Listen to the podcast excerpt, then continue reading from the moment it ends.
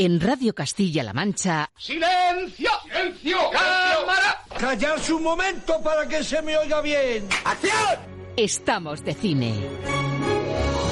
Amigos, siempre recordaréis este día como el día en que... ¿Estás listo? ¡Oh, sí! ¡Hasta el infinito y más allá! ¡Yujú! ¡Lo hemos conseguido! ¡Oh, capitán, mi capitán! ¡Oh, capitán, mi capitán! Con lluvia, con sol, con nieve, con hielo, la función debe continuar. ¡Soy el rey del mundo! Aquí comienza el programa de cine de Radio Castilla-La Mancha.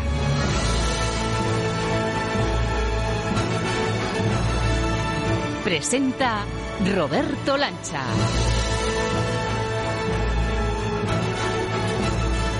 Muy buenas a todos, ¿qué tal amigos, señoras, señores? Semana de fiesta para el cine. Las salas han querido convertir en su agosto este mes de octubre con precios económicos para seguir revitalizando el movimiento en los cines. Por eso hoy queremos sacar el termómetro cinéfilo de Estamos de Cine y comprobar si se ha notado o no que había muchas ganas de ver buenas películas en pantalla grande. Pero si hay algo que ha quedado claro desde el minuto uno es que esta fiesta del cine ha venido a coincidir con una excelente hornada de buen cine español. Una inyección de talento asentado y emergente que se renueva este fin de semana con dos títulos fuertes, Los renglones torcidos de Dios y En los márgenes. ¿Cómo se llama? Alice Gould, ¿Usted sabe dónde está? en un manicomio. Al otro lado hay un mundo regido por unas reglas muy distintas a las que estás acostumbrada. Necesito que por favor me recibáis esta tarde. ¿Te puedes por favor poner en mi situación? Que vais a dejar a una familia en la calle. Oriol Paulo y un director que debuta como Juan Diego Boto dejan su marca de agua en dos de los estrenos destacados de la semana, que por supuesto tendrán que verse las caras con Alberto Lucchini y con Raquel Hernández en nuestro filtro a la nueva cartelera. Y una semana después de su estreno en Netflix, Blonde, la polémica inmersión en la turbulenta vida personal de Marilyn sigue dando que hablar y generando más y más debate.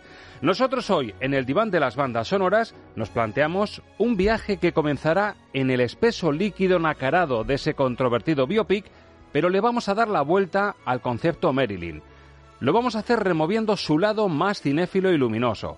Ángel Luque, nuestro experto en bandas sonoras, responde al reto con un delicioso recorrido musical por títulos como Eva al desnudo, Cómo casarse con un millonario, La tentación vive arriba, Vidas rebeldes o Niágara. Hoy Norma Jean va a lucir su sonrisa más limpia y reluciente en el nuevo capítulo que comienza aquí y ahora en la radio pública de Castilla-La Mancha. Seguimos siendo un estado de ánimo a toda pantalla y a toda radio. Somos... Los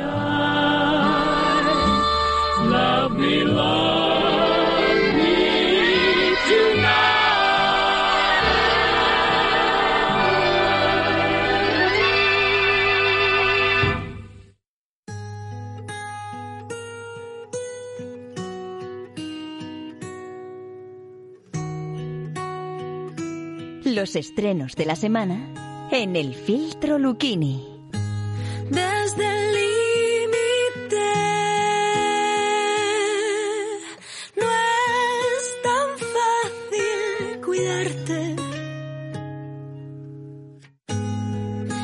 nos falta calor, ¿quién abrigará este viaje? Qué gozada notar el chorro de voz de nuestra Rosalén, de esta voz castellano-manchega, para abrir el filtro Lucchini. Es la canción compuesta por Rosalén para la película En los márgenes, el debut en la dirección de Juan Diego Boto, que es uno de los protagonistas de la semana. Y sobre este fondo saludo a nuestros críticos de cabecera. A Alberto Lucchini, que creo que está en Nerja, o sea, está en, en el Mediterráneo azulado que nos maravilló en verano azul. Alberto Lucchini, envidia sana, muy buenas. Pues muy buenas desde Nerja, efectivamente. Raquel Hernández, Hobby Consolas, muy buenas también. Muy buenas, chicos, ¿cómo estáis? Oye, sensaciones. Venimos de la semana de la fiesta del cine, del 3 al 6 de octubre. Se ha destacado mucho porque además el pasado día 6 se reconocía como el Día del Cine Español. Una fiesta del cine marcada precisamente por las novedades más potentes de nuestro cine, que vienen también un poco a rebufo de lo que se ha visto en San Sebastián y de lo que está por venir. ¿Vuestras sensaciones? ¿Le ha ido bien al cine español en la fiesta del cine? o no acaba de romper la burbuja todavía en nuestro cine y la industria en salas comerciales. Alberto, ¿tú cómo lo has visto? Yo creo que a las películas que estaban estrenadas sí les tiene que haber ido más o menos bien, sobre todo espero y deseo que le haya ido muy bien a, Modelo 77. Y lo que pasa es que el cine español se ha esperado a después de la, fiesta, de la fiesta del cine para, copar las, las, salas, porque esta semana llegan muchas películas, pero es que la semana que viene también llegan muchas películas españolas. Entonces parece como si hubieran hecho un aclarado al cine extranjero para que fuera el cine extranjero el que, el que lo petara en la, en la fiesta del cine. Si no ha pillado de lleno todo lo bueno y nuevo que ha llegado del cine español. Raquel, ¿tú cómo lo ves? Eh, ¿Crees que se ha dado bien la fiesta del cine? Pues mira, a mí me ha dado un poco de pena ver que la, película más vista ha sido Smile porque, porque no me pareció para tanto, pero bueno, entiendo que también la zona pre-Halloween en la que estamos pues es lo que pide, ¿no? Ir a ver algo de miedo. Pero sí, me habría gustado que hubieran triunfado más las películas españolas. Yo espero también que Modelo 77 haya hecho buenos números. Correcto. Fíjate que nos decía La Cuesta desde Avicina hace justo una semana, que estábamos allí en Albacete, que este mes era muy importante, que este otoño era muy importante para el cine español para realmente pulsar si la recuperación ya es un hecho y se está recuperando el hecho de ir a las salas y el hecho de ir a ver cine español. Y para resolver la duda, pues alguien que lo ha manejado prácticamente y que está también manejándolo este propio fin de semana, que es Miguel González, el gerente de MK2 Cinesur Luz del Tajo de Toledo, que es nuestra, nuestros ojos en las salas, por decirlo así. Así que le damos de nuevo la bienvenida a este programa. Miguel González, muy buenas. Buenos días, Roberto. Buenos días a todos. Bueno, sácanos de dudas, porque una cosa es lo que intuye la industria que va a pasar, otra cosa es lo que intuyen los eh, distribuidores que va a pasar y otra cosa es lo que veis a pie de sala.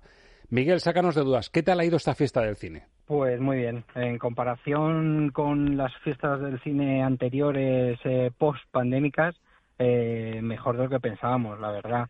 El lunes y el martes fueron buenos, el miércoles fue bueno y, el jueves fue un día espectacular. Eh, no nos esperábamos que eh, el adelanto del estreno de Los renglones torcidos de Dios fuese tan potente para nosotros, la verdad, no nos pilló un poco desprevenidos. Es decir, que poner la pátina, primero la bajada de precio, que sean un poquito más económicos, y luego el saber que a lo mejor puedes ver una peli un poquito antes de tiempo, es un buen cebo, un buen reclamo para que la gente se anime, ¿no? Sí, sí, eh, la verdad es que nos ha alegrado esta, este adelanto del estreno de esta película española y sobre todo, aparte de la película de, de miedo que estáis comentando de Smile, ha sido una sorpresa muy grata Avatar en 3D.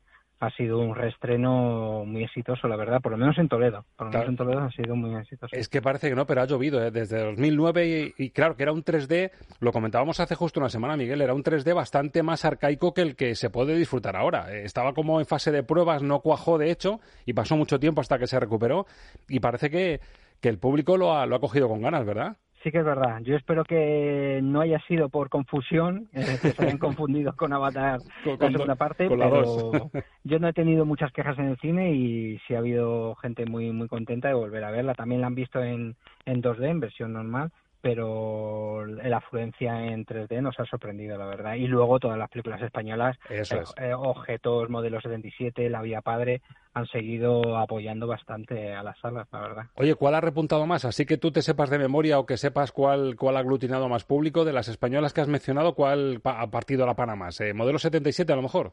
Eh, objetos. Objetos. Objetos ha sido un pelín más que Modelo 77, pero luego llegó el jueves, como te comentaba, y la de los renglones torcidos de Dios ha sido espectacular y les ha adelantado en un solo día todas porque llenó, llenó todos los pases del, del jueves. Ha sido, es que no nos los esperábamos, ha sido una sorpresa. Miguel, pues de verdad que no sabía el resultado, se te había convocado a esta reunión de urgencia para ver qué tal había ido la fiesta del cine, me había dicho que ha sido raro, pero he visto que ha sido raro para bien, así que nos alegramos muchísimo que tanto a MK2 Cinesur como al resto de, salas comerciales, además eh, MK2 Cinesur lo que tiene es que es mm, cine capitalino, son salas, multisalas en Toledo Capital y en un centro comercial, con lo cual es un termómetro que sirve perfectamente de referencia para saber qué tal se ha dado. Por cierto, Miguel, aprovecho también, como tenéis una retrospectiva de Billy Wilder, aprovecho para daros la enhorabuena por lo que se va a ver de aquí a finales de mes o durante el próximo mes, porque se van a ver maravillas como Con falda ser loco, Perdición, Sabrina, es decir, ojo, la gente que esté pendiente porque menuda retrospectiva hacéis del, del maestro Wilder, ¿eh? E-, es un buen ciclo. La siguiente creo que es Perdición en versión original, todas las, las del ciclo son en versión original y la verdad es, es, increíble poder proyectar este tipo de películas y que haya distribuidoras que las consigamos y que, que peleemos por este tipo de títulos y que se hayan en salas. También tenemos el ciclo Stranger Things, que lo hemos llamado así, que esta semana eh, proyectamos el Club de los Cinco Madre mía. Eh, espectacular. No, no, eso es una retrospectiva, desde luego, que es para apuntársela porque no es fácil ver este tipo de productos en pantalla grande, así que habrá que estar muy pendientes. Miguel, que nos alegramos mucho que haya ido bien y ahora que el otoño se mantenga a flote, que la fiesta del cine sea un poco esa, mm, esa burbuja que se rompe y que la gente vuelva de verdad a las salas con ganas y, a ver todo lo bueno que nos llega, que ya has escuchado Luquín y a Raquel, que llega mucho cine español bueno, así que que se mantenga ese nivel, compañero. Esperemos que sí, que los eh, espectadores te oigan y que sigamos adelante y volviendo a la normalidad. Pues hasta la próxima, Miguel. Vale, muchísimas gracias. Un saludo a todos. Un saludo. Si nos falta Bueno, pues buena noticia. No nos sorprende que Smile, aunque sea una película del género de terror, que sea más bien flojita, pero que ha funcionado muy bien y que el cine español se esté haciendo hueco. Y os tengo que preguntar, compañeros, bueno, lo primero, ¿os ha sorprendido que hayan ido las cosas bien? ¿Os esperabais un, un, balance un poquito peor, Alberto? No, yo me esperaba que funcionara muy bien, entre otras cosas porque era la primera fiesta del cine sin mascarillas y sin distancias de seguridad en los cines, con lo cual, claro, mm, yo creo que eso anima mucho más a ir a los, a los cines que la situación anterior de tener que estar toda la proyección con la mascarilla. Eh, para los que tenemos gafas, lo de la mascarilla era el infierno más absoluto. Desde luego. Y luego lo de la separación entre asientos, claro, mm, el aforo lo reducía notablemente. Entonces, yo confiaba en que iba, que iba a funcionar bien y, me alegro de, que haya funcionado muy bien, a pesar de que las películas que me han funcionado no me gusten. Exacto. Y ojo, en una semana complicada porque de lo que todo el mundo ha hablado era de Blonde, que es de plataforma. Es decir, que en cierto modo decías tú que la fiesta del cine no ha coincidido con toda la carne buena del cine español, pero es que encima ha coincidido con el efecto de Blonde, Raquel. Sí, eh, ha sucedido eso y ha sucedido otra cosa, que es que se ha ampliado a cuatro días la fiesta del cine con el preestreno de Los Renglones. Eso es es algo que no suele suceder y la gente valora muchísimo poder adelantarse un día al estreno de una película. Es una cosa realmente chula, porque además una, una novela tan querida por todo el mundo, como Los renglones torcidos de Dios, que yo creo que todo el mundo lo ha leído alguna vez en su vida, pues claro, tenía un fenómeno de arrastre ahí de audiencia muy importante. Eso es, a un precio más económico y encima ver la sensación de preestreno, que la ves antes de tiempo. Y por eso nos decía Miguel González que, ha tenido esa buena aceptación entre el público. Pero antes tenemos que hablar de los márgenes, ya que escuchábamos a Rosalén, es el debut en la dirección de Juan Diego Boto, que venía además con un run run muy a favor. Un debut, una ópera prima muy poderosa, encima se ha rodeado de Penélope Cruz, de Luis Tosar, de Adelfa Calvo, para tocar el tema de los desahucios. Se ha puesto muy a pie de, mm, a pie de calle para hacer algo muy nuestro, Juan Diego Boto, en una historia que nos pone las vidas cruzadas de varias familias en una situación límite en lo monetario, en lo social y una película que ahonda también en la solidaridad en un tiempo tan complicado, tan complicado como el que estamos viviendo, en los márgenes. Buenos días. Este es mi hijo, Raúl. A ver, la policía se ha llevado a una niña esta mañana. La cuestión es que yo no sé si se han llevado a la niña a un centro, si han detenido a la madre. Le pueden quitar la custodia. Necesito encontrarla hoy, sí o sí. ¿Qué vas a hacer si no la encuentras? Hay que encontrarla. Necesito que por favor me recibáis esta tarde. ¿Te puedes por favor poner en mi situación? Que vais a dejar a una familia en la calle. Yo no puedo perder este trabajo. Es que no depende de mí. Pasámonos antes de que venga. Que me echen, que está en mi casa. Que una niña de siete años Sorprendente ver a Penélope Cruz en una situación tan límite. Un cambio de registro importante se ha salido por completo de su zona de confort. Alberto Luquini, no sé si esto se queda en las buenas intenciones de lo que parece que ha querido manejar Juan Diego Boto ha sido valiente porque nos, nos cuenta un tema bastante descarnado en un momento especialmente duro y sensible de, en la sociedad. ¿Qué tal le ha salido en los márgenes? ¿Te ha convencido su debut en, con la dirección? Pues sí y no. Vamos, vamos por partes. Eh, en primer lugar, creo que eh, En los márgenes es la película que cabía esperar de alguien tan combativo y tan comprometido como Juan Diego Boto, que es alguien que, que siempre se ha mojado por, por los temas sociales. Eh, es una película que está en la línea del cine social británico, sobre todo de, Ken Loach. Y es una película valiente, atrevida, comprometida, que se moja. Yo creo que es una película hasta necesaria que todo el mundo la vea para, porque le da voz a, la gente que no tiene voz y, lo que hace es denunciar mm, situaciones lamentables que, desgraciadamente pasan todos los días al lado de nuestra casa. Otra cosa es que las buenas intenciones no siempre se traducen en buenos resultados y aquí mm, es un poquito lo que ha pasado, porque estas historias cruzadas que cuenta, que cuenta Juan Diego de una pues Penélope Cruz que, le van a desahuciar, Luis Tosar que es un tipo que, se, deja la vida para ayudar a los demás e intenta que no le quiten el hijo a una madre marroquí, luego una historia de un de un hombre que, ha llevado a la ruina a su madre y la van a desahuciar. Eh, mm, está todo contado muy, muy con trazo grueso. Es decir, yo, fíjate, al, terminar la película mm, recordaba a Mary Poppins, la canción aquella de con un poco de azúcar eh, es más fácil tragar la píldora. Pues a mí me pasa con la película. Está todo contado de una forma tan, tan directa, tan brusca, tan, tan sin dar la posibilidad al espectador de que, de que tome partido, porque el partido ya lo está tomando la película y te está llevando por donde él te quiere llevar, que si hubiera sido algo más sutil, un poquito como aquella famosa frase que decía eh, Andreotti, el político italiano, de que en España manca finezza, pues eh, si hubiera sido todo con un poquito más de sutileza y más de fineza, yo creo que la píldora hubiera funcionado mejor. En cualquier caso, me parece un debut mm, más que digno, con unos actores que, se les nota implicadísimos en el proyecto. Vamos, es que Penélope Cruz es esta productora de la, de la película y, hablar, y hablar a estas alturas de, Luis Tosar y su, y su compromiso, su implicación con estos temas, pues es innecesario. Entonces, claro, todos los que hacen la película se creen lo que están haciendo y eso pues ayuda a que nos lo creamos todos. Pero si, ya te digo, si hubiera sido un pelín más sutil, la película estaría un poquito mejor cinematográficamente. Te ha faltado el barniz, por ejemplo, que sí logra dar a sus guiones y a su enfoque un Fernando León de que toca también temas descarnados y sociales, pero le sabe dar esa pátina un poquito más, más suavita. O, por ejemplo, a Daniel Goodman en su debut en, A Cambio de Nada, que tiene ese, ese buen rollito que flotaba en el aire, ¿no? Claro, un poquito de buen rollo. Incluso meter de vez en cuando algún toque de sentido del humor, pues es que la película carece por completo el sentido del humor. Es, es tan consciente Juan Diego Boto de que lo que cuenta es tan trágico que no pierde un segundo en, concesiones al sentido del humor. Y yo creo que, que, alguna pequeña concesión al sentido del humor para dar un relax al, al espectador que está recibiendo un puñetazo tras otro, pues hubiera ayudado a eso, a lo que decía Mary Poppins, a que la píldora fuera más, más digerible. ¿Y esta píldora menos digerible, cómo se te queda sobre cinco estrellas en puntuación? Pues a mí se me quedan dos y medio. Dos y medio. Aprueba el debut de Juan Diego Boto en los márgenes. Raquel Hernández, ¿cómo puntúas en los márgenes? ¿Y por qué? Pues eh, yo le daría tres estrellas y media. A mí me parece que efectivamente es una película que sabe de lo que habla y que es un drama, es un drama que no se esconde. Quiero decirte, es, creo que es muy difícil hablar de familias en riesgo de exclusión social, mm, hablar de desahucios, hablar de precariedad laboral, hablar de personas cuyas vidas se están hundiendo en la miseria más absoluta y meterle sentido del humor. Yo lo, veo, o sea, quiero decir que se puede hacer, por supuesto, se puede hacer de todo, pero yo creo que él tiene clarísimo que lo que quiere contar es un drama, quiere utilizarlo como forma de denuncia y además creo que construye incluso mejor a los personajes secundarios. Yo el personaje de, de Adelfa Calvo, que es un secundario chiquitito, me hizo, fue el personaje que me hizo derrumbarme en la sala y salir llorando porque estaba viendo a mi madre, estaba viendo a una señora que escribe como mi madre, que, que, habla como mi madre, que se mueve como mi madre, que pierde la vida por sus hijos como mi madre.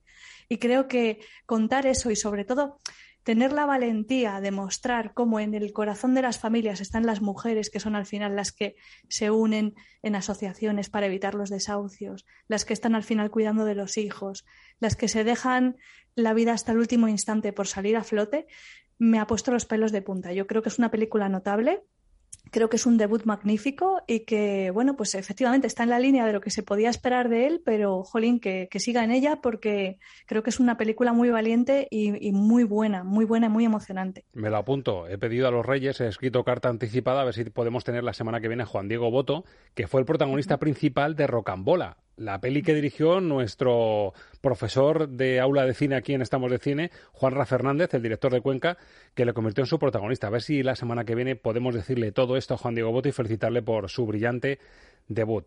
Pero estamos hablando de cine español y nos decía Miguel González de la aceptación y vosotros mismos de los renglones torcidos de Dios. Nuestro nido del cuco, por decirlo así, aquí en España, la celebradísima novela de Torcuato Luca de Tena, se ha atrevido con ella Oriol Paulo. Preparada. Voy a averiguar qué le pasa a su hijo. Podrás trabajar desde dentro, pero nadie puede saberlo. ¿Cómo se llama? Alice Gould. ¿Usted sabe dónde está? En un manicomio. Al otro lado hay un mundo regido por unas reglas muy distintas a las que estás acostumbrada. Tiene delante al más peculiar de los locos que hay aquí. Soy el único que confiesa que lo está. Porque usted tampoco está enferma, ¿verdad? Me he introducido en el hospital para investigar un crimen. Te estoy contando la verdad. Me digo que la retienen aquí montada. He introducido ciertas reformas que se están poniendo en duda. No quedaría nada bien un crimen en mi expediente. Al ayudarme a ingresar, el director colaboró en la falsificación de documentos oficiales del... ¡Basta! Aquí nuestra Clarice Sterling es Bárbara Leni, Eduard Fernández Papelón, el que tiene en esta película Loreto Mauleón, Javier Beltrán y la banda sonora de uno de los grandes, Fernando Velázquez. Toda la carne en el asador. Esperadísima la adaptación de Los renglones torcidos de Dios. Alberto Luquini, ¿qué tal ha salido Oriol Paulo? La, la apuesta. Pues mm, lo siento por la cuerda, pero le han salido unos renglones torcidos, muy torcidos. Demasiado torcidos, ¿no? Le han salido demasiado torcidos. A mí la película me parece uno de los mayores patinazos del cine español reciente. Madre mía. Yo mm, no he leído, no he leído la novela, debo ser un extraterrestre por, lo que dice todo el mundo, porque todo el mundo parece haber leído esta novela. Yo no la he leído mm, y, después de ver la película, desde luego, no la voy a leer. No, no, léela por Dios, que no tiene nada que ver con este espanto de peli. léela, que la novela es muy buena. vale, tomo nota porque me lo ha dicho yo también más gente. Sí, si te la lees, deja de ser un renglón torcido, te arreglas. vale, pero pero en, cualquier caso, como yo siempre digo, las películas hay que analizarlas al margen de la novela en la que se base, para bien o para mal. Y a mí esta película no me funciona nada, no me funciona como thriller porque da demasiados giros de guion, no me funciona como, como estudio de la vida dentro de los hospitales psiquiátricos, como podía haber sido, por ejemplo, ese, ese cuco del, que hablabas. Y luego, debo decir, con, con, casi con indignación, que hacía años que no veía una, un diseño de producción tan cochambroso y lamentable como el de esta película. Es, es increíble que en una película que se ambienta en el año 1979 aparezca un coche con una matrícula de 1996.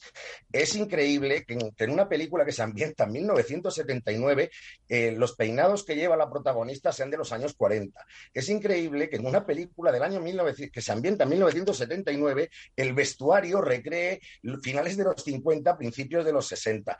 Es increíble que en una película que se ambienta en 1979 haya personajes que hablan con lenguaje inclusivo. O sea, yo salí del cine horrorizado e indignado del diseño de producción. Y hay otra cosa que todavía me molesta más y es que es la primera vez la primera vez desde que yo tengo conocimiento de que existe un actor, un actor llamado Eduard Fernández que no me ha acabado de convencer su interpretación. Y eso me duele todavía más que el cochambroso diseño de producción. Sí, porque tienes a uno de los grandes de, la escena española, ¿verdad? Y no, no le sacas partido es uno de los más grandes y aquí hace un personaje planísimo, mm, lleno, lleno de, trucos, trampeado, no, me parece que está hasta mal dirigido y bueno, pues dicho todo esto, la indignación que me ha provocado la película es de las que hacen época. O sea que de tarea les pones consultar con los diseñadores de producción de Cuéntame.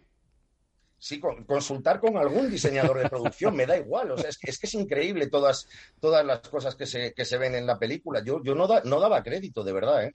Pues a ver, la abogada de la defensa, Raquel Hernández. Me temo que está ausente. la abogada defensora está ausente en la sala. Te pasa lo, mismo, te, unes a la acusación, te sumas. Es que es increíble porque yo sí he leído la novela y de verdad no, no concibo cómo puedes tener un material de primerísima calidad entre las manos y sacarle tan poco partido. Es que no estamos hablando solamente de que las interpretaciones sean malas, lo de Bárbara Leni poniendo cara caras, a no sé, en un primer plano así como eh, desencajada, es que es de traca. O sea, no sé, es, es, un despropósito absoluto la película. Pero yo creo que lo peor de todo es que es infiel al espíritu de la novela, no ya a lo que sucede en ella o a los personajes secundarios a los que ni siquiera se molesta en nombrar. No aparece la duquesa de Pitimini más que así eh, de fondo. No aparece el hortelano, que es una historia fundamental para comprender el final de la de la novela, que aquí es completamente distinto en la película. No, lo peor de todo es que en el corazón de la novela lo que se pretendía era rendir un homenaje a las personas que son enfermas mentales y a las personas que cuidan de ellas en los hospitales psiquiátricos. Luca de Tena se encerró durante 18 días en uno de ellos para ver desde dentro cómo funcionaba. Todo eso se va a la porra. Es que ha cogido la novela Oriol Paulo y la, se la ha pasado por el arco del triunfo. Es de verdad indignante. Salí enfadadísima de la película. Además, me pareció aburrida, con 80 finales distintos, con un giro de guion tras otro giro de guion, tras otro giro de guion. Este hombre tiene como una necesidad permanente de dejar a la audiencia perpleja y con los ojos abiertos que, que es innecesaria si construyes bien la película. Dale un giro de guion al final si quieres por aquello del efectismo, pero uno, no ocho. No sé, me ha parecido de verdad un, un despropósito de película. El renglón torcidísimo es la peli. Sí, totalmente. pues me parece que suspende, vamos, no hay que ser muy listo para saber que ni la media de las dos puntuaciones de Raquel y de Alberto le vale a los renglones torcidos de Dios para probar. Alberto, sobre cinco. Pues sobre cinco, pero antes quiero, de, eh, quiero hacer un servicio público. Es que dura dos horas treinta y cinco, ¿eh? Ojo también con eso, dos horas treinta y cinco y con todo lo que están diciendo aquí nuestros queridos críticos, con lo cual son palabras mayores lo de meterse en la sala a ver los renglones torcidos. ¿Cómo se te queda? Pues yo le voy a dar un uno. Uno, un uno solitario, una estrellita solitaria. Lone Star. Sí, sí, como Texas. ¿Y tú, Raquel? Yo voy a ser súper buena persona y le voy a dar dos, pero vamos, sigue siendo un suspenso como una catedral. Un suspenso como una catedral. Bueno, pues sorpresa en las gaunas, porque los renglones torcidos era uno de los atractivos de la semana y resulta que no le ha salido bien la jugada a Oriol Paulo, que ha desechado, como dice Raquel Hernández, el material bueno inigualable que tenía la novela de Torcuato Luca de Tena.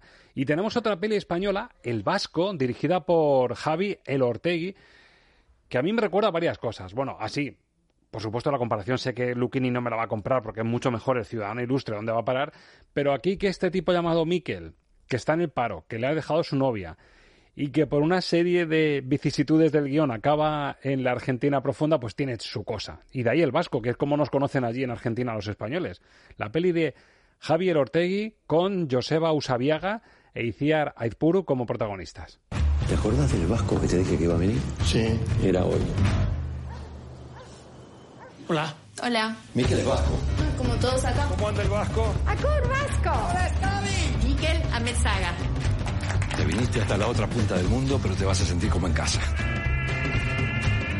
¿Mi empresa? Todo esto va a ser la empresa. Ese es Miquel. Mírala, está tan contenta de verte. Te vas a tener que dar unos días a casa, ¿ves? ¿Aquí? Qué bonito que es ahí, ¿eh? Es hermoso. Mira ese paisaje. Muy lindo. Bueno, no sé si le ha parecido tan lindo a Alberto Lucchini, pero me da que un pelín mejor que con los renglones sí que te lo has pasado, Alberto. Bueno, bastante mejor. A ver, es una. El Vasco es una feel good movie. Eh, pequeñita, sin, sin pretensiones, entrañable y que tiene hasta momentos muy divertidos, porque a mí lo que me ha recordado sobre todo es a ocho apellidos vascos, Ajá. Pero aquí la, la gracia que tiene es el vasco este que se va a la Argentina profunda para cambiar de vida a casa de un, de un eh, tío suyo lejano que emigró durante la, la guerra civil y resulta que lo que se encuentra es una pequeña Euskadi donde todos dicen que son descendientes de vascos e intentan comportarse como, com- comportarse como si fueran vascos y mantener las costumbres que ellos consideran que tienen los vascos. Entonces, cuando él llega, les parece que ha llegado algo así como eh, el gran Dalai Lama del vasquismo y, y- le piden que le enseñe cosas de- del mundo vasco y tal, y él lo único que quería era huir de, su casa.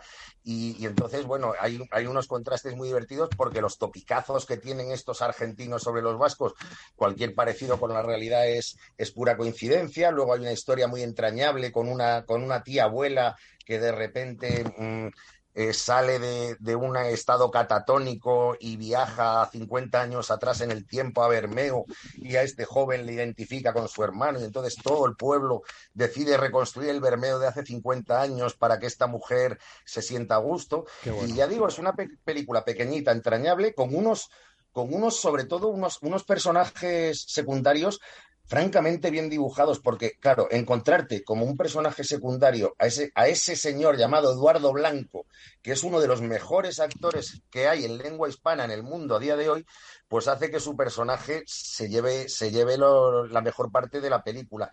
Y eso, mm, una horita y media justa, entrañable, feel good movie y, y para echar un ratito muy, muy apañado. Y el pobre Miquel este que sale de Málaga y se mete en Malagón, ¿no? En ese Euskadi a la Argentina. Básicamente se mete en Málaga, eh, acaba en Malagón y al final acaba bueno, no voy a hacer spoiler, pero acaba mm, lo más lejos que puede. Bueno, allí conocen a todos como los vascos en ese punto de Argentina. Decía yo que nos conocen, allí nos conocen como los gallegos, que me rectificaba antes Javier Igual desde la parte técnica, pero bueno, en ese cogollo sí que se conocen todos como los vascos, ¿no? Sí, no, bueno, en este caso, eh, los gallegos serían los emigrantes españoles en Argentina, pero aquí es el vasco porque es un tío que va de Bermeo a Argentina y a, una comunidad donde son todos descendientes de vascos. Y se convierte en el, en el enviado que todos esperaban. Bueno, ¿cómo se te queda el vasco sobre cinco? Pues un tres. Tres estrellas para la peli española que se convierte en la tapada, por lo que estamos viendo, aunque también ha gustado en los márgenes a, a nuestros críticos de cabecera. Oye, Raquel, ¿te gusta escalar? Pues la verdad es que sí, pero no tengo mucha fuerza. No. Y es que hay, una antena de televisión por aquí, aquí mismo, tenemos una antena de televisión bastante, bastante alta. Yo no me subo a nada que no tenga por lo menos 600 metros, ya te lo digo. 600 como, como mínimo, ¿no? Es tu tope. bueno, pues es el planteamiento de la peli americana de la semana, Fall, que precisamente nos cuenta la historia de una chica, de Becky, y su amiga Hunter, mm, que bueno, pues les gustan los retos, les gusta escalar y les gusta buscar el más difícil todavía. Claro, buscan esa antena antigua de 600 metros del suelo, de altitud, y claro, pues ahí está el lío, fall. Tengo algo programado y necesito una cómplice. La torre de televisión B67. No he escalado desde. Lo entiendo. Pero si no afrontas tus miedos, siempre tendrás miedo. Adelante. Vamos a escalar tu estúpida torre. ¡Dios, Becky, qué emoción! Hola, tíos. Hola.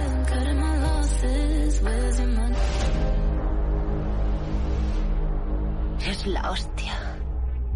Joder, Hunter, ¿en qué nos has metido? Peldaño a peldaño y vamos descansando.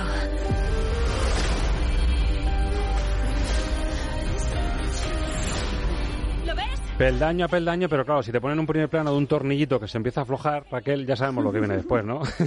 Ojalá fuera solo un tornillito, es que se lía muy parda. Pues mira, eh, te tengo que contar muchas cosas sobre esta película. La primera de ellas es que es un relato de supervivencia, que eso es algo que todo el mundo ya se habrá imaginado. Y la segunda es que, bueno, pues desafía el sentido común más mm, obvio. No hace falta ser escalador, no hace falta ser un experto, como para saber que todo lo que hacen estas dos muchachas está mal desde el comienzo. Ni van a investigar el sitio que van a escalar, con lo cual no van preparadas. No llevan mm, ni víveres ni agua suficiente por si tienen un problema. No le dicen a nadie a dónde van antes de ir. Bueno, es que es el manual perfecto de lo que no tienes que hacer. Pero es que además cuando llegan arriba del todo les da por hacerse selfies. ¿Cuántas personas al año mueren? De verdad. Sí, es selfie del último minuto, ¿no? Del último segundo. Madre mía. Entonces, pues bueno, efectivamente, es, un manual de supervivencia a la inversa. Es un, manual de, mortencia, porque vamos, es como echar papeletas. Crónica de una muerte anunciada, ¿no? Crónica de un piñazo anunciado. Sí, eso es. Pero bueno, el caso es que efectivamente consigue llegar arriba y bueno, a partir de ahí se desata un montón de giros argumentales. El comienzo es lo más endeble porque además tenemos a dos actrices que no dan mucho el pego como escaladoras. Yo te he dicho que no tengo mucha fuerza, pero es que para hacer algunas de las proezas que hacen estas muchachas, pues tendrías que ser fibra pura. Tú has visto un escalador Grace Falton y Virginia Garner tampoco te dan el pego para esto, ¿no? no. les falta, les falta ahí un poquito de músculo. Pero bueno, en cualquier caso, si aceptas todas las trampitas argumentales argumentales que tiene, sí que es cierto que tiene el atractivo visual, porque el director de fotografía es el madrileño MacGregor, que ha trabajado en películas como Vivarium, que nos ofrece unas, unos planos aéreos increíbles en los cuales pues las vemos completamente minimizadas contra el fondo, vemos perfectamente la línea del horizonte separando la tierra árida del cielo azul. Hay unos planos realmente preciosos en esta película y bueno, pues eh, la verosimilitud la tiene completamente perdida porque yo creo que nadie es tan loco como para hacer algo así y desde luego pues no tiene mucha consistencia argumental. Pero bueno, sí que tiene por una parte el atractivo de, de, decirnos lo que no tenemos que hacer y por otra parte que la parte visual está muy bien cuidada. Así que solo por eso Tres estrellitas. Tres es bastante entretenida, sí. Para el contrapunto, desde luego, se sale de los márgenes, nunca mejor dicho, de lo que teníamos esta semana con el cine español y es la apuesta americana que nos sube a las alturas, a 600 metros nada menos. Bueno, y en plataforma en Netflix destaca el estreno, Raquel, de El teléfono del señor Harringham. ¿Qué me dices de esta peli de John Lee Hancock? Pues mira, te puedo decir que efectivamente va a plataformas a Netflix y ha sido un estreno que a mí me ha sorprendido mucho, porque cuando lees que es una adaptación de Stephen King, automáticamente piensas en terror puro y duro. Pero esta es una película que no es terror al uso. Tiene algún elemento sobrenatural que hace que, bueno, te inquietes un poco, pero realmente eh, lo que tiene es, eh, bueno, lo que quiere es que te asustes un poco de que tus sueños se lleguen a hacer realidad. Entonces tenemos la relación de amistad entre un chico y un multimillonario al que le lee eh, obras de la literatura, universal y cómo pues poco a poco le va leccionando para irse valiendo en la vida. Cuando este señor muere, pues eh, el chico le mete el teléfono móvil en el ataúd y, para su sorpresa, después de muerto, recibe respuestas a sus mensajes. Oh, qué bonito.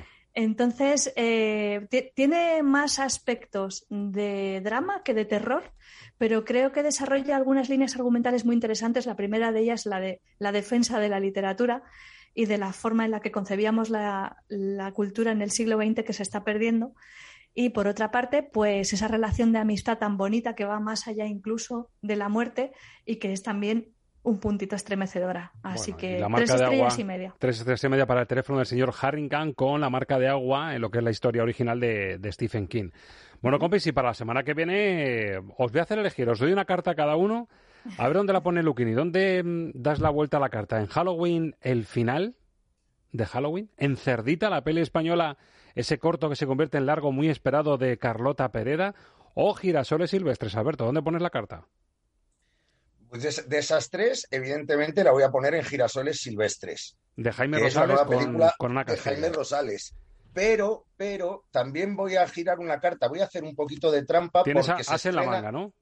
El as en la manga es que se estrena, aunque sea de Netflix, va a salas, por lo menos salas selectas, sin novedad en el frente, que es un peliculón de quitarse el sombrero y que ya suena como la principal favorita para el Oscar a la mejor película extranjera de este año. Madre mía, película belga y de cine bélico. Así que ahí está el as en la manga. Alemana, perdón, sí, alemana sin novedad en el frente. Es una nueva adaptación de la novela de Eric María Remarque, que ya en 1930 ganó el Oscar a la mejor película eh, dirigida por Louis Milestone.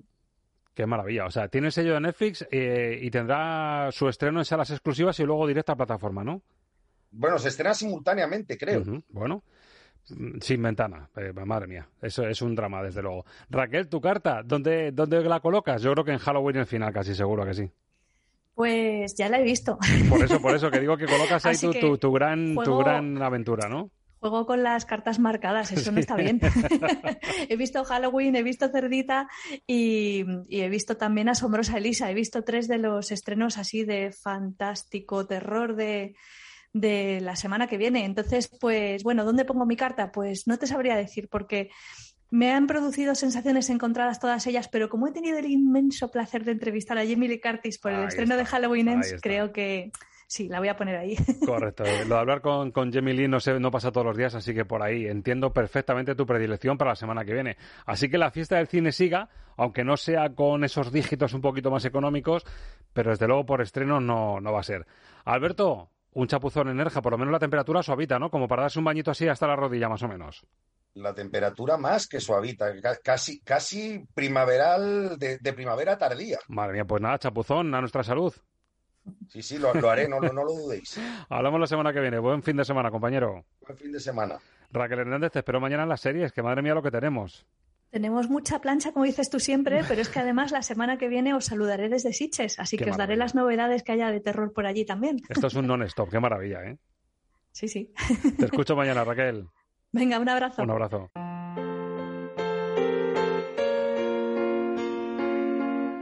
Radio Castilla-La Mancha, Roberto Lancha. ¿Qué tal, seriéfilos? La oferta sigue que arde en plataformas y esta semana volvemos a dar buena fe de ello en nuestro espacio de series. Tenemos que analizar los últimos capitulazos de Los Anillos de Poder y La Casa del Dragón y hablar, por supuesto, de novedades como Intergalactic o el inicio de la temporada final de The Walking Dead. Y en el diván de la música no te pierdas nuestra inmersión en la poderosa banda sonora de Ramin Javadi para Westworld. Esto promete y te lo vamos a demostrar. Estamos de series con Roberto Lancha, los domingos desde las 10 de la mañana. Radio Castilla-La Mancha, la radio que te escucha.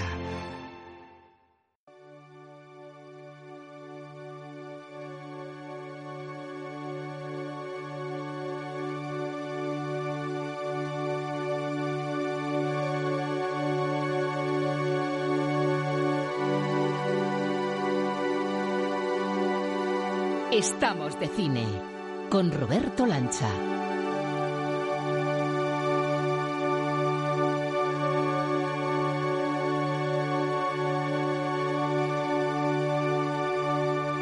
Y estamos flotando con esta melodía casi etérea, como si flotásemos en líquido amniótico.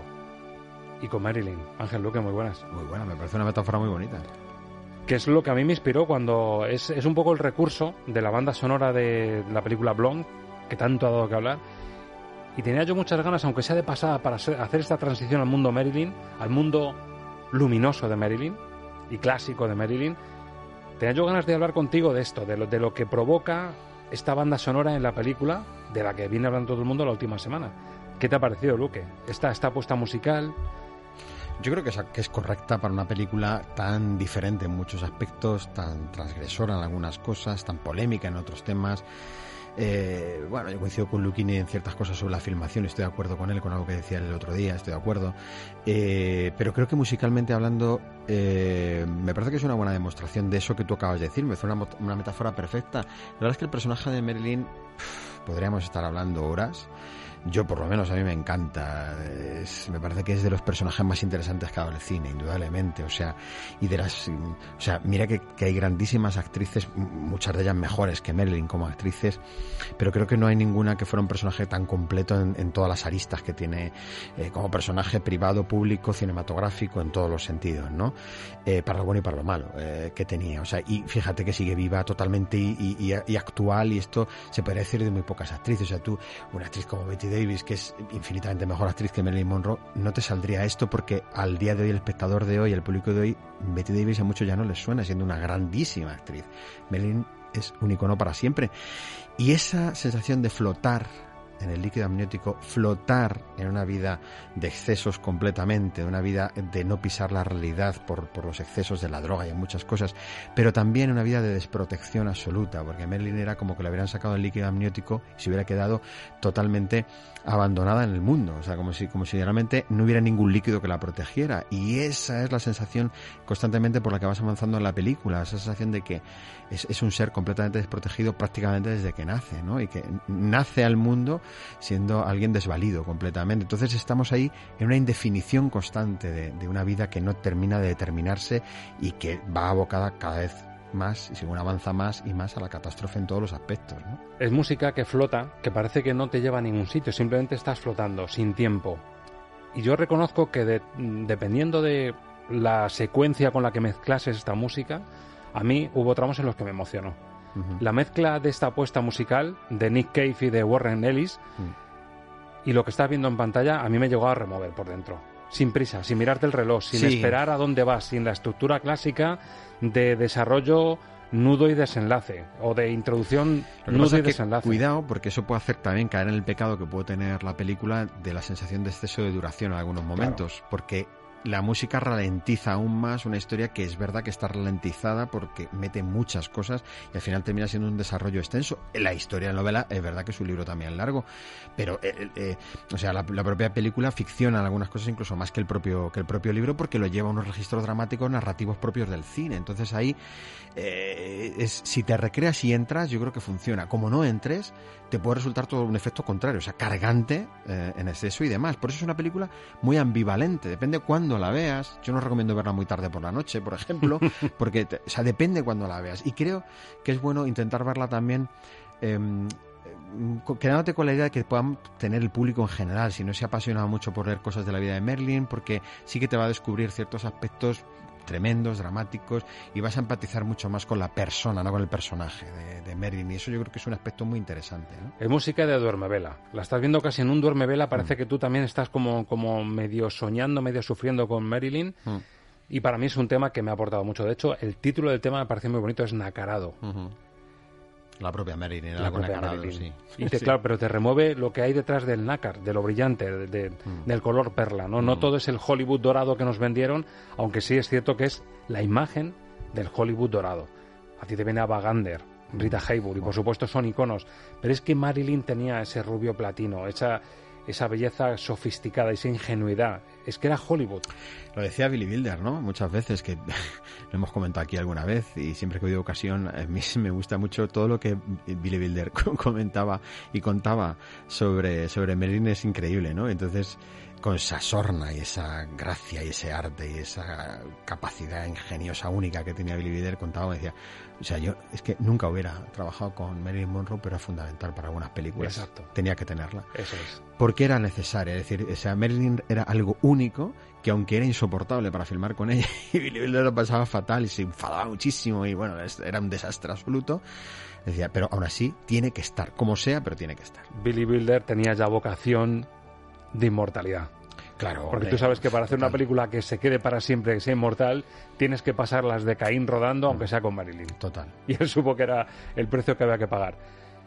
Vamos al lado luminoso de Marilyn, que es el objetivo de este especial. Un placer. Hemos estado efectivamente mm, flotando en este mar de desgracias de Marilyn, pero ahora toca sacarle brillo a la Marilyn que vimos en pantalla, a la que es inmortal.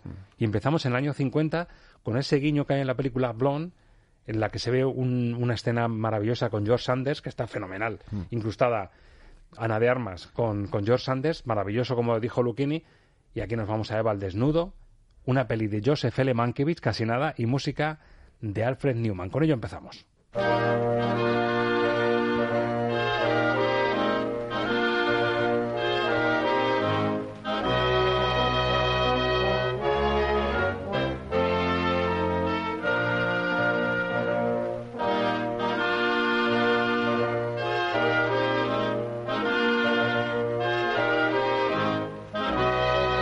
Lo que ves es lo que oyes.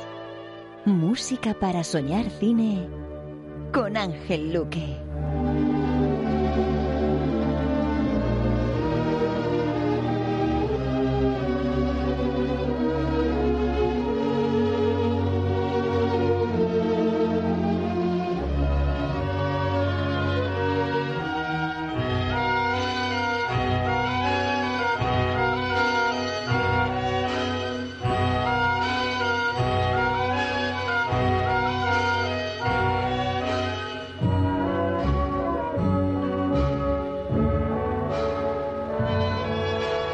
Empezado con esas primeras líneas melódicas que nos hacían ver que estamos en, en el Hollywood clásico.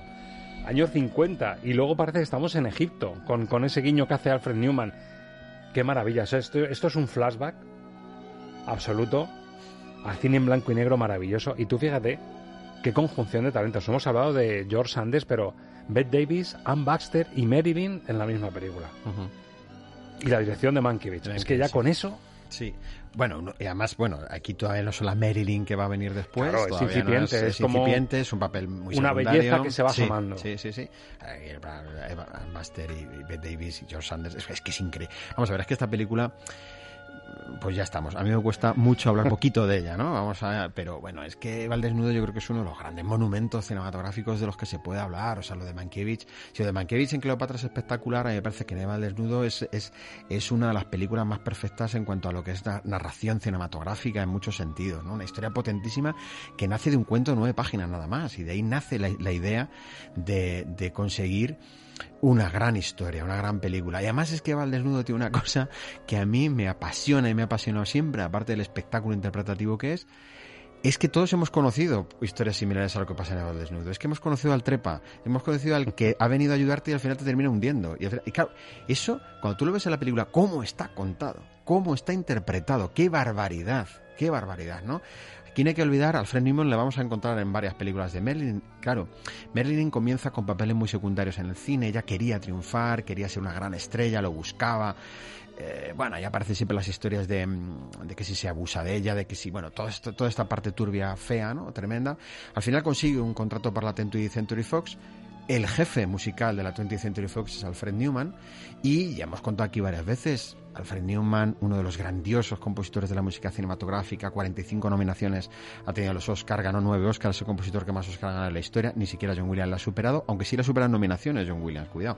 Pero es que, o sea, Alfred Newman ha tenido récords como que de las eh, cuatro cinco, bueno, en aquella época podían ser cuatro o cinco, dependía de la, de la época, pero de las cinco nominaciones a banda sonora llegó a tener cuatro películas a la vez nominadas. O sea, lo de, lo de Alfred Newman era una barbaridad. Padre Thomas Newman. Y Newman elegía, como ya contado aquí alguna vez, los proyectos según él los veía. Decía, uff, eh, Mankiewicz, gran guion, Bate Davis, Buster, tal. Compongo. Sí. Entonces, claro, era un compositor que te hacía, tenía una paleta de posibilidades musicales inmensas. Yo creo que es el gran creador de las diferentes texturas en el cine. De, cuando, cuando eran muy uniformes, Max Steiner era un compositor mucho más uniforme en sus maneras de crear. Fred Newman te hacía muchísimas cosas diferentes. Lo vamos a comprobar lo vamos a comprobar hoy porque trabajó en varias de todos aquellos contratos que tuvo Marilyn para la 20th Century Fox. Y hablamos de una época dorada, los años 50 en Hollywood, con lo cual se puede decir que la música de los años 50 en Hollywood prácticamente era la música de Alfred Newman. Sí, total, es que es así. Era el talento de Alfred Newman. Es así, de hecho, o sea, era que Newman elija. O sea, no era yo elijo a Newman, sino Newman que elija en qué películas quiere trabajar. Por eso, claro, también es verdad que dices tú, no, me extraña que tuviera 45 nominaciones. Es que estaban los grandes proyectos de casi todos estos años. 50, Podía elegir. Los 40, los 50 y también nos metemos casi en los 60. Alfred Newman estaba siempre. Salto de tres años solo, del 50 al 53. Y un título que ya sí empiezas a asociar claramente a una Marilyn que empieza a despegar. ¿Cómo casarse con un millonario? La música se la imaginan, ¿verdad? Newman.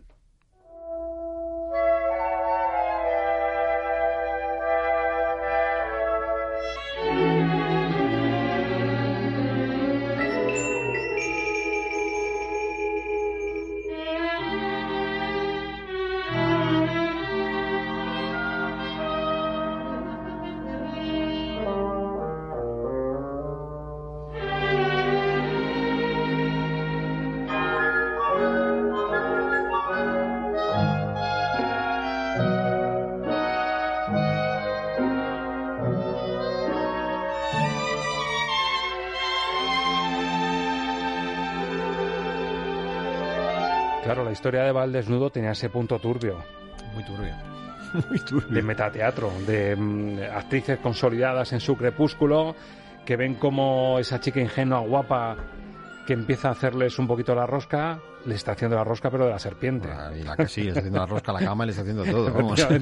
Y aquí, sin embargo, puro glamour. De hecho, el argumento lo estaba repasando y esto se lo aceptas a Hollywood y se lo aceptas a, al guionista Nunali Johnson y a Jean Negulesco en la dirección. Tres amigas que buscan a un marido rico intentan encontrarlo entre los solteros más adinerados de la ciudad y se acaban dando cuenta que el amor es más importante que el dinero. O sea, ingenuidad absoluta. Sí, sí. Posiblemente la ingenuidad de la, de propia Marilyn, pero claro, Marilyn Monroe, Betty Grable, Lauren Bacall. No te digo que me lo mejores. y, música, y música de Newman aquí Sí. poniendo el toque glamuroso. Claro. Sí, Newman. Fíjate que. que, que eh, ¿Qué toque de ingenuidad tienen las bandas también de estos años, siendo fantásticas? Porque todavía tienen una herencia muy grande de los de los que luego- de lo que luego se llaman los Mickey Mousing, es decir, los efectos sonoros que aparecían en la música acompañando a los momentos de tropiezos, de tal, o sea, esos son los Sí. Mickey Mousing, ¿no? Entonces, Mira, aquí tiene un toque jazzístico porque va acompañando. es- es- son músicas que evolucionaban mucho sobre sí mismas y que iban mucho en el funcionamiento del rodaje, es decir, de las caídas, de las conversaciones, del gag, del guiño, de la mirada. O sea, jugar mucho con la música en eso. Ahora la música es muchísimo menos narrativa, cada vez menos en muchos sentidos y es mucho más ambiental, como hemos comprobado muchas veces. Esta música era narrativa completamente. O sea, esto va siguiendo el transcurso de lo que el guion te va contando ¿Qué constantemente. pensaría el el joven Henry Mancini al escuchar esto? Pues es que claro, Henry Mancini al final también se inspira mucho en los compositores que incipientemente intentaban meter cosas jazzísticas pero no terminaban de cuajar. O sea, te cuenta que con faldas y a lo loco, eh, como hemos contado aquí con Altos Dech, es una de las bandas sonoras que comienzan a introducir de manera muy completa estos elementos que estamos escuchando ahora, que podrían sonar perfectamente con faldas a lo loco, en ese estilo de comedia. Se generando Aquí un estilo musical. solo, claro, generando un estilo musical propio de la comedia. Y esa, ese estilo musical se asocia mucho al tema jazzístico. Claro, eh, Mancini participa en comedias, claro, que se lo cuentan a Blake Edwards, si no eran comedias lo que hacía. Entonces participa en ese ritmo musical también del jazz, ¿no? Entonces, estos son anticipos, son aperitivos que luego muchos de estos compositores van cogiendo. Y Newman fue maestro, de, de- de- reconocido de muchísimos de, de los que vinieron después. Un cambio de tercio importante. ¿Damos un salto importante también? Sí. En la vida de Marilyn, en la vida del cine. Y estamos en los 60 años 61. Ya se ha consolidado la Marilyn. O sea, eh, eh, Marilyn Monroe no, no- o sea, no, no se había hecho un patrón todavía de qué tipo de personajes debía hacer. Eh, Eva al desnudo es una introducción. Bueno, venimos de mucho más atrás otras películas, ¿no? Pero La jungla de asfalto también ha aparecido por ahí y tal. Pero es verdad que aquí, en este tipo de comedias, cuando empieza ya a nacer un personaje en sí mismo, ya empieza a nacer un cliché, empieza a nacer algo mezclado entre el glamour, lo ingenuo, lo frívolo, lo fracaso, el fracaso amoroso, la chica desvalida, todo eso comienza a ser el patrón Merlin. Y a partir de aquí vamos a ir encontrándonos que en todas las películas que va apareciendo Merlin se va creando eh, un, estilo de personaje, una forma de hacer, como hicieron con Rita Hayworth en su momento también, en cierta medida. Lo que pasa es que lo de Merlin es, eh, es explosivo en todos los sentidos. Aquí estamos en el año 60. Guión de Arthur Miller.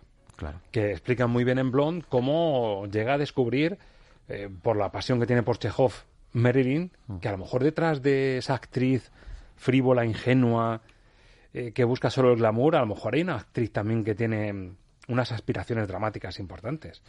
Y en Vidas Rebeldes ya se le mezcla con Clark Gable. Ya es una historia más seria, con el guion del propio Miller, dirección de John Huston y música de Alex North. Es decir, aquí la conjunción de estrellas es un all-star, es un dream team.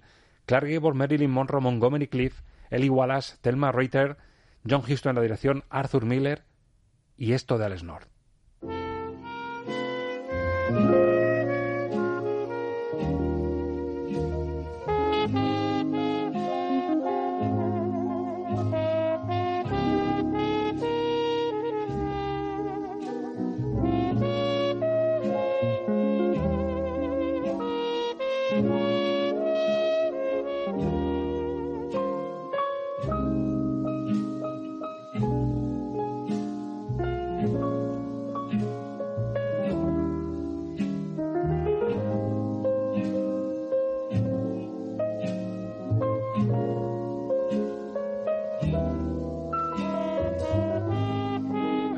Cuando lo escucho más con Luke delante, yo lo llamo música Garci.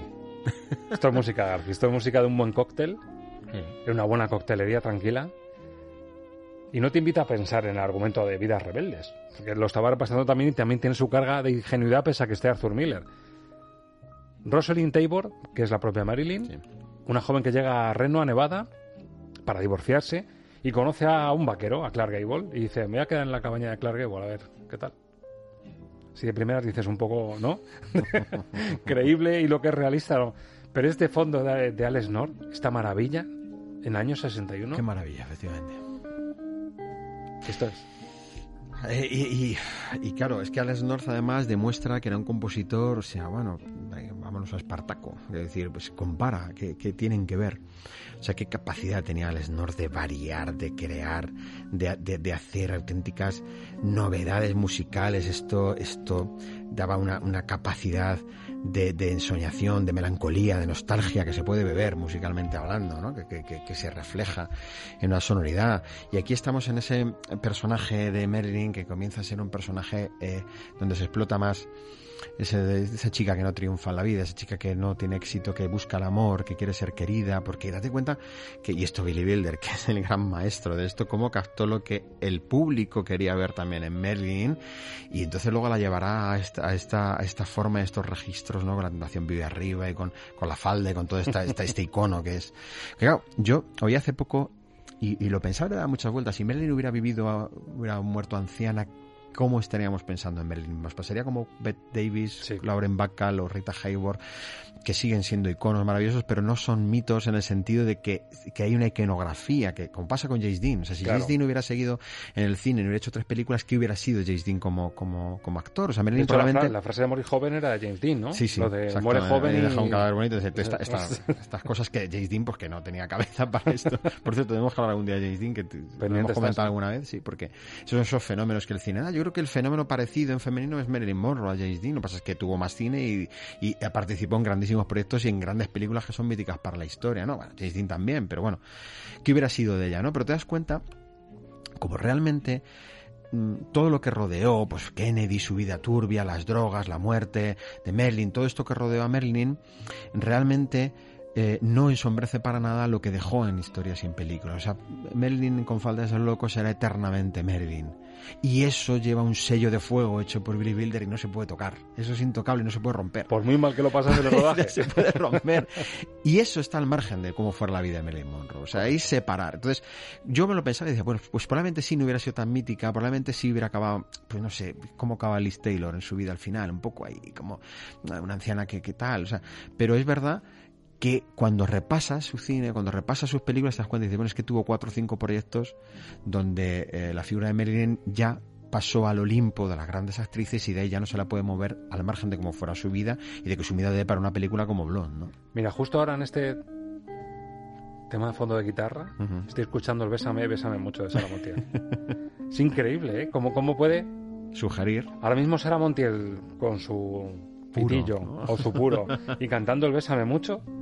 Mira, Sara Montiel, Sara Montiel es otro de los ejemplos de que yo creo que mm, no sé si justo o injustamente, creo que no está olvidada, pero creo que no está justamente recordada, porque eh, fue una grandísima actriz, fue una de las grandísimas eh, bellezas mitológicas que hubo, que, llegó a un cine de Hollywood donde habían llegado muy pocas, como Carmen Sevilla, por ejemplo, y que son nuestras, las grandes actrices que son de nuestro Hollywood, por decirlo de alguna manera, y que estaban a la altura de estas, ¿eh? Mucho Mira cuidado. que nos atrevemos con un especial a Sara Montiel, ¿eh? pues se puede ¿Te hacer. el cubata o no? se puede hacer perfectamente, sí, sí, sin Pues duda pendiente, alguna. James Dean y Sara Montiel. Sí, sí. En el DVD de, de Manchega, además, hombre. Manchega, o sea que, sí, sí. claro. Va a salir un especial muy bonito ahí. Bueno, estamos en el año 55 ahora. Hablabas de lo que consiguió Billy Wilder con, con Marilyn Monroe y aquí otra conjunción también de, de, talentos. Hemos dado un pasito atrás, estamos en el 55 con La Tentación Vive Arriba. Que eso está también exprimidísimo en Blon hasta la saciedad. El momento icónico de decir, estamos rodando algo para la historia. Con mucha polémica que tuvo con mucha polémica, con muchos celos por parte de su por, marido. Y con... Exactamente, porque es verdad que, que, se regodearon mucho en la escena. Bueno, tuvieron que sacarla de allí al final y hacerlo en otro sitio porque... Pero, pero ¿cómo era Billy Wilder? Es decir, ¿cómo dejó que aquello también un poco se, se caldeara Sí, para, sí, para sí. generar ese ambiente un poco lo que suponía Marilyn Monroe para el espectador y para el público en aquel momento, ¿no? O sea, lo que fue, lo que fue realmente, ¿no? Es una pena que, que, que, luego fueras que fuera pues eso eh, muy difícil que se aprendiera los guiones que fuera bueno Billy Wilder cuenta anécdotas divertidísimas no de cómo la, la, la, metía cosas como recursos como abre este cajón que ahí te voy a poner la frase. O sea ya está. Entonces tú, tú, tú abres el cajón y eso en, con falta de ser loco hay muchos muchos momentos sí, sí, de eso. sí. y aquí igual se desesperaba con ella llegaba tardísimo eh, quedaban y ocho horas después aparecía Merlin a lo mejor bebida y qué hago con ella vamos a ver o sea era y sin embargo, cómo fue capaz de sacar el mejor perfil de actriz que tenía. ¿no? Además, el planteamiento, lo que es la historia en sí, es casi coger el apartamento, coger un Jack Lemmon y, y, plantarle delante a una tipa como Marilyn. Un neoyorquino normal y corriente. Sí. que tiene la oportunidad de, de encontrarse con, con, una diva, sí, claro. un Rodríguez que se encuentra, un José Luis López Vázquez, sí, que se encuentra, porque López Vázquez, recordemos que es nuestro Jack Lemmon, sin duda. Total. Y se encuentra con una Marilyn en La Tentación Viva Arriba, con música, recuerden, año 55, le toca a Alfred Newman.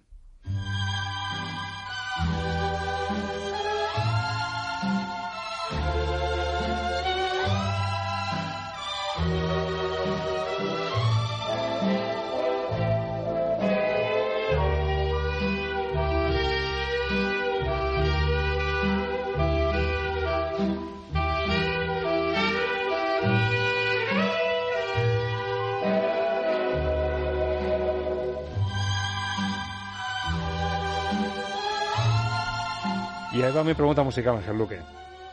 Si tuvieses que coger la vida en rosa, la vida en gauche de Edith Piaf y convertirla en una melodía neoyorquina, a mí me suena esto. Tiene Sí. algunos trazos que me parece la, la- la vida en rosa, pero a la neoyorquina. Qué elegancia Mm. de Newman, qué elegancia para una película que se lo pedía. Sí, fíjate que hemos escuchado antes Eleva al desnudo de los años 50, es el año 55. Qué evolución musical, eso se acerca más a lo que hemos escuchado al Snor Jazz, se acerca a un- Solo cinco años, ¿eh? y se acerca a la definición del personaje. Se acerca ya a lo que Marilyn comenzaba a representar. Ya sí consigue ser la gran estrella que ella quería ser. Ya sí consigue que lo que se le ofrezca es algo que realmente esté ajustado a una gran película, no cualquier papelillo para sacar, salir del paso y que se ha dado cualquier cosa. No, ya es Marilyn como gran protagonista, Marilyn como alguien para la que se escriben guiones, para la que se piensa en personajes para, para ella realmente, ¿no? Entonces, pues, mm, claro, eh, Alfred Newman como compositor grandioso y versátil, también va va, esto no se va al desnudo, claro, entonces el registro de la parte dramática del desnudo aquí se convierte en ese registro del hombre que se queda, efectivamente, es una comedia, es Billy Wilder, es que esa mentalidad de Billy Wilder que, no, que, te acercaba a un, a un mundo que, que, necesitas que fuera posible, ciertamente. Son sueños de neoyorquino Rodríguez. Sí, sí. Pero claro, subidos con esa, esa pátina de glamour, ¿no? Que estás soñando, dices... Es que con el cine de Billy Wilder que es único, incomparable, inigualable en muchos y tantísimos aspectos, me pasa un poco como en el de Hitchcock. Eh, son capaces de generar un nuevo mundo. Es decir, son capaces de crear el mundo como si ellos fueran los creadores del mundo. Realmente ellos han inventado el ser humano. Yo quiero ese Nueva York. Claro, y, son capaces de inventarse al ser humano como, un, como algo propio de ellos. O sea, donde, donde todo gira en torno al mundo que ellos han creado. Es que eso es único. Es que eso no, no, es casi nadie capaz de conseguirlo en el, en el cine y contando historias. Y en esta película, que quizá no es de las más recordadas, aunque es mítica, de Billy Wilder, te encuentras otra vez una serie de registros, una serie de, de momentos que solo era capaz de iluminar. Y Newman, como gran compositor que era, sabía trabajar con cualquiera de los compositores, te iba de un John Ford a un Billy Wilder perfectamente o a un Mankiewicz y trabajaba con todos los más grandes y se amoldaba perfectamente a lo que el estilo, el ojo ya te decía que iba a hacer cada director.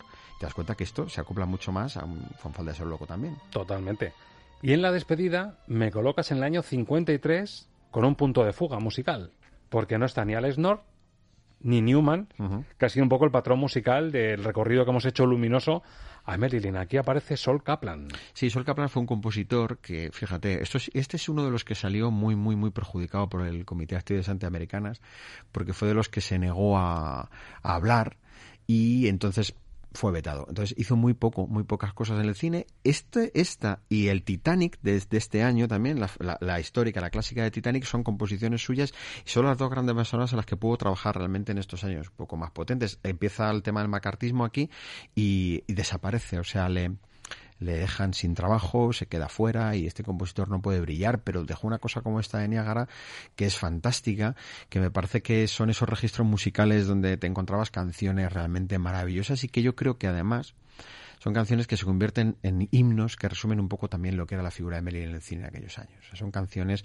como a Marilyn la encontramos cantando en, en Confal de ser loco, se, se buscaba que imantara al público también musicalmente hablando y que hubiera canciones que se convirtieran en éxitos también en torno al personaje que definieran el tipo de vida que intentaban reflejar estas películas, la pasión, eh, la, comedia, el amor, el desamor, todo esto que la gente necesitaba ir al cine a verlo para olvidarse de su vida y vivir esa vida eh, de repuesto, como dice Garci, que te enseñaba el cine. Y todas estas películas que hemos repasado y muchas que se quedan fuera porque no caben de Marilyn Monroe, eran en gran parte y en mucha parte esas vidas de repuesto que la gente iba al cine a disfrutar y las canciones se convertían en himnos de esa forma de vida. La vida que soñó Norma Jean, convertida en Marilyn Monroe y tocando a la cima en Niágara.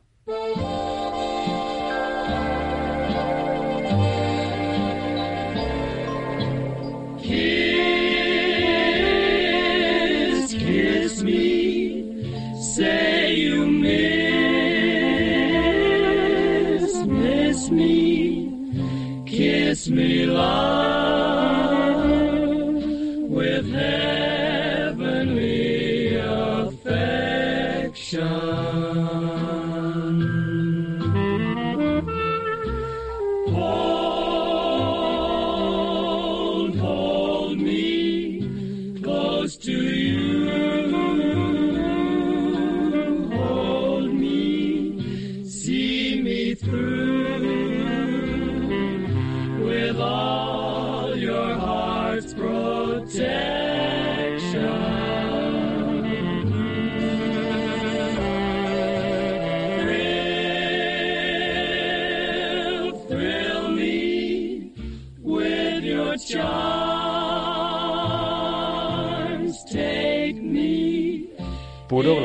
este Kiss Me sonando en las ondas, claro, teniendo a Marilyn cerca, aunque bueno, Joseph Cotten lo pasa un poquito mal en sus vacaciones Qué grande, Joseph en Niágara, ¿eh? Qué gran actor, sí lo pasa mal. Ese come-come que tiene, y claro, un potencial de belleza como Marilyn, que se mm. fija en un joven... Fíjate que crean ese, ese esa, idealización ¿no? de actriz que rompía corazones o que bueno que estaba ahí y luego su vida, fíjate, que era un corazón roto constante, ¿no? Como justo el, cine y su vida real era, lo contrario, era la inversa, ¿no? Pero qué bien juega este tema y la propia película, claro, con la maldición que supone también de estar con un bellezón así. Dice, bueno, estoy con la mujer posiblemente más bella del mundo. Pero eso tiene también su cara B, su reverso, ¿verdad? Sí, se vean a... Que estar muy preparado. A gente como Joe Di Maggio, ¿no? que, que, que, que, fue una cosa tormentosa. que casi pierde la cabeza, sí. sí, totalmente. La Sí. tendría perdida realmente porque era un hombre que una celotipia y una barbaridad es tremenda, ¿no? Que, estaba en la escena esta que hemos comentado de La Tentación Vive Arriba y aquello supuso prácticamente el, el- el que su, su matrimonio se fuera al traste. O sea, hasta ahí llegaba, ¿no? Lo que era Marilyn, ¿no? Y sin embargo, con esta música dulcificas todo, que era nuestra intención. Hemos empezado, empezado con ese tema nacarado que removía las sombras y el infierno de Marilyn y acabamos con Claro, el puro glamour. Porque aquí lo hemos dicho muchas veces, yo siempre lo defenderé, una cosa es el cine como arte y otra cosa es la vida que gira en torno al cine. Cuando se ha hecho metacine o se ha hecho películas que hablan de la vida del cine, el propio cine se ha criticado a sí mismo y ha hablado de sus miserias y sus bajezas como puede tener casi cualquier profesión, por otra parte, ¿no? Pero es verdad que cuando entramos en la vida de mitologías que ha dado el cine y de esta época mitológica del cine, las grandes actrices, los grandes actores, te encuentras que hay de todo en la vida de, de estas personas. Y mucho, mucho también dolor y mucho sufrimiento.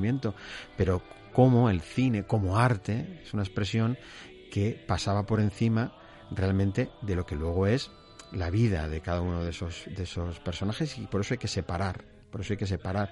Y por eso tú puedes decir, bueno, yo, este director hizo esto, hizo aquello, pero como director, madre mía, qué barbaridad lo que hizo. Pues Marilyn, es verdad que a lo mejor no es una vida ejemplar en muchos aspectos, es un juguete roto en muchos sentidos, pero qué actriz, madre mía, qué nivel de interpretación, qué, qué, qué, qué único personaje había en la historia del cine. Vuelvo a decirlo de antes.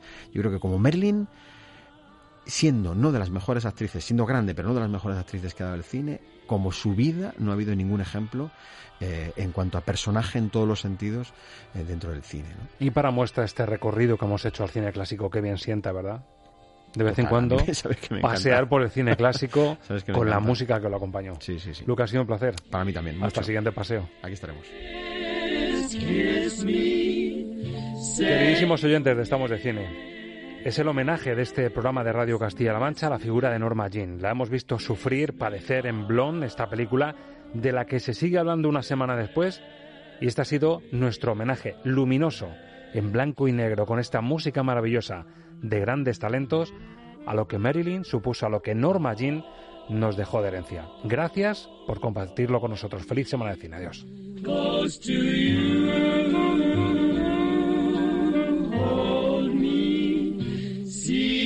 Through